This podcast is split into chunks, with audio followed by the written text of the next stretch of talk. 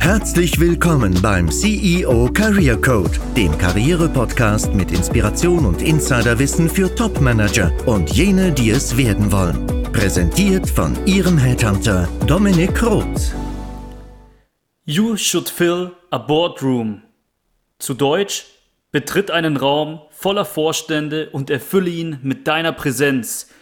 Diesen Spruch hat mir ein erfolgreicher Kollege in meinen Anfangsjahren als junger Personalberater mal mit auf den Weg gegeben.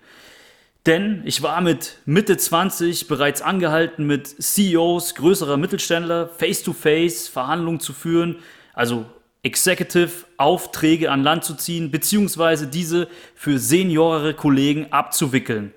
Das war natürlich leichter gesagt als getan. Aber eines war mir damals klar und das wissen Sie auch, wenn Sie ein aufmerksamer Zuhörer der letzten Podcast-Folgen sind. Präsenz zu zeigen und kompetentes Auftreten hängen maßgeblich von der nonverbalen Kommunikation, von der Körpersprache ab, weswegen ich mich schon sehr früh mit Social Hacks, insbesondere mit Social Hacks der Körpersprache, auseinandergesetzt hatte. Denn ich hatte auch etwas zu kompensieren, und zwar mein schon sehr auffälliges, junges Milchgesicht und fehlende graue Schläfen, die zumindest in meiner Branche der Senioren Personalberater emblematisch für Vertrauen stehen. Sie erinnern sich an die Podcast-Episode zu der Körpersprache der Kompetenz und an die Studie, bei der Studenten binnen Sekunden die Professionalität ihrer Profs beurteilen sollten. Und daraus wissen wir, dass wir nur ein paar Sekunden, genau genommen zwei Sekunden haben, um einen ersten kompetenten Eindruck zu hinterlassen und das meistens auch ohne die Chance zu haben, etwas zu sagen. Man muss daher seine Körpersprache im Griff haben und die beste Möglichkeit, das zu tun, ist die sogenannte Gewinnerhaltung einzunehmen. Und über diese sprechen wir in dieser Folge. Außerdem gehen wir auch darauf ein in einem zweiten Teil dieser Folge, wie wir bei aller Beachtung von Kompetenzausstrahlung auch Vertrauen erwecken können und das auch auf der nonverbalen Ebene. Also, lassen Sie uns mal mit dem ersten Thema beginnen.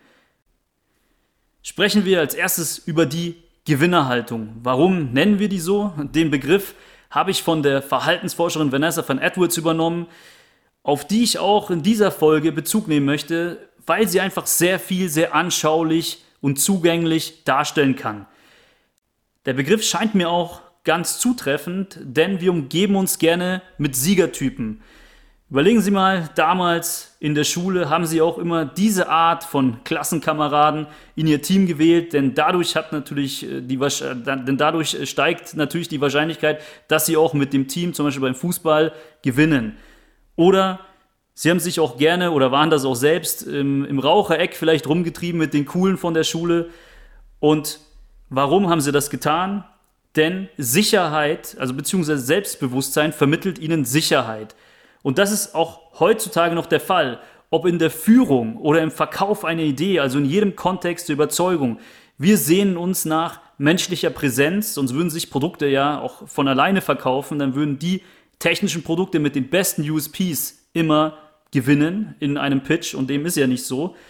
Und wir sehnen uns nach dieser Sicherheit vor allem, wenn wir unbekanntes Terrain betreten. Wir müssen mit dem Gegenüber sozusagen warm werden und uns bei ihm sicher sein können. Es gibt Studien, die die direkte Kausalität von Selbstbewusstsein und wahrgenommener Kompetenz beweisen. Aber dazu komme ich in einer anderen Podcast-Episode. Denn jetzt möchte ich Ihnen ganz pragmatisch darstellen, wie die Gewinnerhaltung aussieht und wie wir diesen Social Lag auf der nonverbalen Ebene nutzen können. Ich zähle mal die verschiedenen Aspekte auf dieser Gewinnerhaltung, die eben Selbstbewusstsein und auch Kompetenz verkörpert und Sie visualisieren sich diese Elemente vor Ihrem geistigen Auge. Erstens ein gerader Stand. Zweitens die Schultern sollten etwas nach hinten gezogen sein, was natürlich den geraden Stand auch nochmal verstärkt. Und das Kinn, das viele auch nicht wirklich beachten, zeigt waagrecht sozusagen in die Richtung des Gesprächspartners. Also sollte parallel, mindestens parallel zum Boden, vielleicht auch ein bisschen angehöht sein, aber nicht zu sehr, sonst ist das natürlich auch ähm, ein Signal für Arroganz. Schauen Sie ihm sozusagen direkt in die Augen. Außerdem sollten Sie Raum einnehmen und das verstärkt Ihre Präsenz. Im Stand, also wenn Sie stehen, sollte etwas Platz sein zwischen Ihren Ellbogen und dem Oberkörper. Natürlich darf man nicht übertreiben in den Aspekten, aber das sind die Indizien für eine Gewinnerhaltung, für einen selbstbewussten Auftritt. Soweit ganz gut vorstellbar, oder? Aber in Bewerbungsgesprächen beobachte ich, dass diese Körperhaltung im Stand zwar eingenommen wird, aber wenn die Beteiligten dann Platz nehmen am Bewerbungstisch, sackt der Körper in sich zusammen. Und dabei geht es erst recht im Sitzen darum, die Gewinnerhaltung beizubehalten. Sie müssen weiterhin aufrecht sitzen, die Schultern hinten lassen und sich ruhig Raum einnehmend platzieren. Vor allem große Menschen, habe ich das Gefühl, scheuen sich davor, sehr viel Raum einzunehmen und ähm, aufrecht dazusitzen, da sie dann einfach viel stärker wirken als der Rest im Raum. Und wenn sie sich aber dann zusammenkauern, sieht das natürlich umgekehrt noch extremer aus und sozusagen noch unsicherer aus. Eigentlich ist nämlich das Gegenteil der Fall. Große Menschen sollten das für sich nutzen, denn sie werden laut vielen wissenschaftlichen Experimenten als kompetent erachtet als kleine Menschen. Also wenn Sie diesen naturgegebenen Hack besitzen, dann sollten Sie keine falsche Scheu an den Tag legen. Ich möchte Ihnen noch was vor Augen führen. Wenn Sie gerade in der Lage sind, sich mal kurz hinzustellen, nehmen Sie bitte mal Ihr Smartphone in die rechte Hand und werfen einen Blick drauf. Und das geht auch im Sitzen, aber natürlich nicht, wenn Sie im Auto sitzen. Schauen Sie mal auf Ihr Smartphone und bemerken Sie dabei Ihre Körperhaltung. Sie nehmen die komplette Anti-Gewinnerhaltung ein. Das Kinn geht nach unten, die Schultern sind eingeknickt. Das ist meines Erachtens eine ganz gute Merkhilfe. Und daraus möchte ich auch einen kleinen Tipp beziehen, auch wenn der profan klingt. Aber ich gebe Ihnen den Tipp, schauen Sie vor einem wichtigen Gespräch eben nicht auf Ihr Smartphone, denn man tendiert dazu, diese, ja, diese falsche Körperhaltung unbewusst beizubehalten. Soweit zu dem Thema wie sie Kompetenz ausstrahlen durch die selbstbewusste Gewinnerhaltung. Jetzt geht es ja nicht nur darum, Kompetenz auszustrahlen, sondern im selben Maße auch Vertrauen zu erwecken, sonst wirkt man auch äh, abstoßend, arrogant etc. Und das können Sie auch durch die Körpersprache tun. Sie können empathisch wirken durch die Körpersprache. Und zwar durch die richtige Gestik. Und dabei eine Frage an Sie, was denken Sie? Sorgt eine höhere Quantität an Gestik, also eine höhere Rate an Gestikulation in einer Interaktion zu einer erhöhten Kompetenzvermutung? Also würden Sie jemand, der sehr viel gestikuliert, mehr Kompetenz zusprechen als jemanden, der darauf verzichtet? Vanessa von Edwards, die ich hier auch gerne rezitieren würde, hat mit ihrem Forscherteam anhand der beliebtesten, also am meisten geleiktesten TED Talk YouTube Clips festgestellt, also kurz zur Erklärung, dort werden Keynote-Speaker eingeladen, die vor einem Publikum etwas präsentieren und ähm, letztlich das Publikum auch mit guten Ansätzen und Ideen bereichern. Und die hat eben bei der Bewertung oder dieses Forscherteam hat bei der Bewertung der Clips festgestellt, die wirklich die meisten Likes hatten, dass diese von Probanden, die sich diese Clips ohne Ton angesehen haben, genauso gut bewertet worden sind wie jene eben auf YouTube mit Ton. Das positive Bewertungsergebnis war also in beiden Fällen konsistent. Wenn ich mir jetzt den Clip auf YouTube ansehe oder wenn ich ihn ohne Ton ansehe, natürlich, wenn ich das Video vorher nicht kenne. Und deswegen ist das auf die Körpersprache zurückzuführen. Die gute Rede und Sympathie gegenüber dem Speaker hatte also mit viel Gestikulieren zu tun. Man untermalt sozusagen seine Aussagen mit Körpersprache. Und das ist auch das, was Vanessa von Edwards daraus schließt und uns rät. Wenn Sie zum Beispiel Argumente aufzählen, dann könnten Sie auf Ihre Finger deuten und sozusagen mitzählen. Oder wenn Sie sagen zum einen oder zum anderen, wenn Sie etwas darstellen möchten, dialektisch erörtern möchten, dann wenden Sie den Körper erstmal zu der einen Seite und dann, also auf die linke Seite und dann auf die rechte Seite. Oder wenn man über sich spricht, deutet man sich selbst auf die Brust. Das sind so ein paar, Beispiele, gibt es natürlich noch viele mehr. Und daher lautet der Appell, haben Sie keine Angst davor, zu viel zu gestikulieren Und sie haben beim Gestikulieren meistens auch eine offene Körperhaltung. Das kommt noch als weiterer Benefit hinzu. Und solange sie nicht hippelig rumzappeln, sondern sinnvoll gestikulieren, gilt mehr ist mehr. Es gibt sogar noch eine Studie aus dem Jahr 1985 von dem Sozialpsychologen Robert Gifford, die eine Kausalität, also nicht nur eine Korrelation zwischen Jobzusage und einer höheren Rate an Gestikulation im Vorstellungsgespräch festgestellt hat. Also je mehr der Bewerber seine Hände nutzte, um das Gesagte zu untermauern, desto größer war die Wahrscheinlichkeit, dass man ihm den Job zutraute. Ich denke, es kommt auf mehr Elemente an, aber Hände zu zeigen scheint ein Social Hack zu sein. Und warum ist das so? Hände zeigen erzeugt Vertrauen. Es ist scheinbar in uns instinktiv verankert, dass versteckte Hände Feindseligkeit signalisieren. Sprich, wenn ich meine Hände zeige, signalisiere ich umgekehrt, dass ich nichts zu verbergen habe, also beispielsweise keine Waffe mit mir transportiere und mich dem Gegenüber öffne. Hände zu zeigen ist also laut Studien ein mächtiger Social Act, um Vertrauen aufzubauen. Also dazustehen und seine Hände hinter dem Rücken zu verschränken, mag ja bei dem einen oder anderen Opa ganz lässig aussehen, wirkt aber ansonsten nicht besonders vertrauenserweckend und nicht empathisch. Daher gilt zum Beispiel auch im Bewerbungsgespräch, die Hände auf dem Tisch zu haben. Und das hilft auch dabei, den Raum einzunehmen und die Gewinnerhaltung inne zu haben. Und ich gebe auch ohnehin immer den Tipp, wenn man nicht derjenige ist, der spricht im Gespräch, sondern gerade in der Zuhörerfunktion ist, wenn sich beispielsweise das Unternehmen präsentiert im Bewerbungsbeispiel, dass ich dann einen Block und einen Stift habe und einfach etwas mitschreibe. Dann zeige ich nicht nur meine Hände, sondern signalisiere auch ein Höchstmaß an Wertschätzung, denn die gesprochenen Worte werden von mir sehr ernst genommen.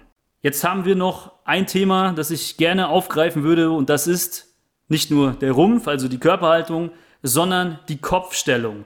Wir wissen ja als fleißige Zuhörer dieses Podcasts, dass Kopfnicken und ein nettes Lächeln nicht ein Ausdruck sind von Kompetenz. Ich erinnere an den Wackeldackel-Effekt als Anti-Social und das Mona Lisa-Syndrom, das, also das Syndrom des bescheidenen, verlegenen Weglächelns, zum Beispiel in Konfliktsituationen. Aber wie können wir denn stattdessen nonverbal signalisieren, dass wir an dem anderen interessiert sind und jemanden Gehör schenken?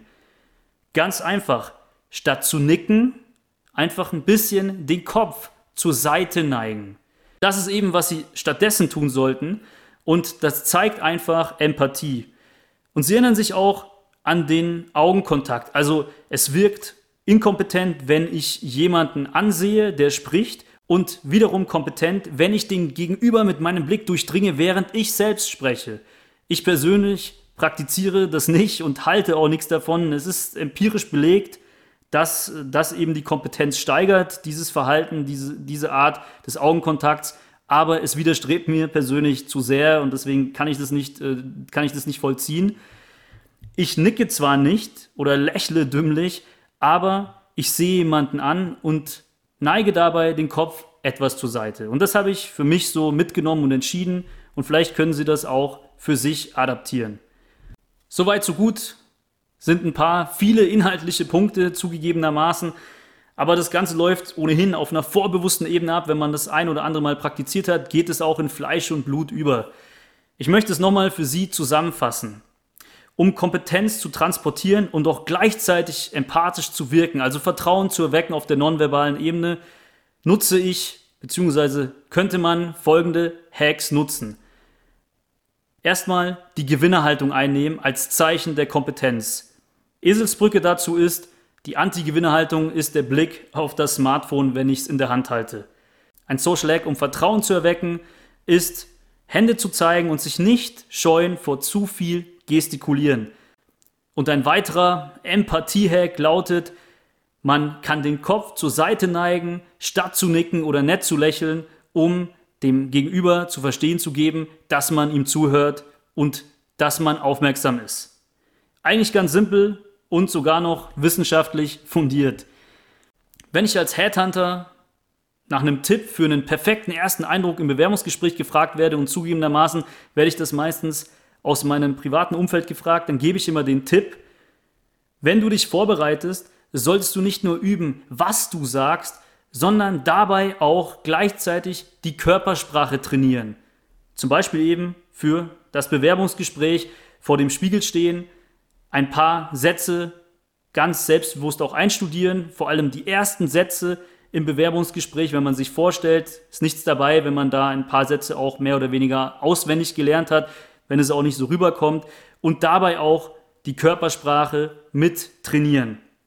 Und auch wenn ich jetzt hier gerade mit einer erfahrenen Führungskraft zu tun habe als Hörer, dann weiß ich, Sie haben schon sehr viele Forschungsgespräche geführt, aber ich kann Ihnen sagen, ein Bewerbungsgespräch, und das wissen Sie auch selber, ist von der anderen Seite nochmal ein ganz anderes Erlebnis, also von der anderen Seite des Tisches in der Situation, in den Schuhen eines Bewerbers. Und ich habe schon gesehen, wie die souveränsten Manager, ja, mehr oder weniger unsicher gewirkt haben. Und daher habe ich mir gedacht, ich würde den Tipp gerne allgemein in dieser Podcast-Folge präsentieren.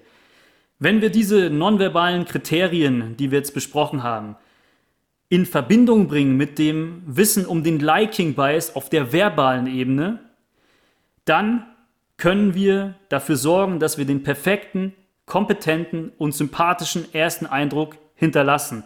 Ich wiederhole nochmal kurz die Elemente des Liking Bias zur Erinnerung. Also, das ist ein Kompliment machen, Ähnlichkeit und wir mögen jemanden, wenn wir gesagt bekommen von demjenigen, dass wir gemocht werden. Das sind die Elemente, die dafür sorgen, dass wir jemanden sympathisch sind. So nutzen wir den sogenannten Liking Bias. Und die Kombination aus verbalen und nonverbalen Aspekten und Social Hacks erzeugt ein Maximum an Kompetenzausstrahlung und Vertrauen, unabhängig von der Situation im Business. Mit anderen Worten, Menschen vertrauen also sympathischen Gewinnern und halten diese für kompetent. Und auch wenn Vertrauen erwecken und Selbstbewusstsein ausstrahlen sich schon ganz gut die Waage hält, muss man natürlich immer für sich selbst das richtige Maß rausfinden, das noch für einen selbst authentisch ist. Vor allem rate ich, wie gesagt, dazu, Selbstbewusstsein durch die Körpersprache zu transportieren und nicht durch die Sprache zu prahlen. Aber ist Prahlen immer schädlich? Und das ist eine sehr interessante Frage, auf die ich in einer nächsten Episode gerne eingehen möchte. Denn ich präsentiere Ihnen Studien als Beleg dafür, dass gezeigtes Selbstbewusstsein der Social Hack ist und das sogar auf der verbalen Ebene. Und das hat mich zumindest ziemlich erstaunt und regelrecht umgehauen.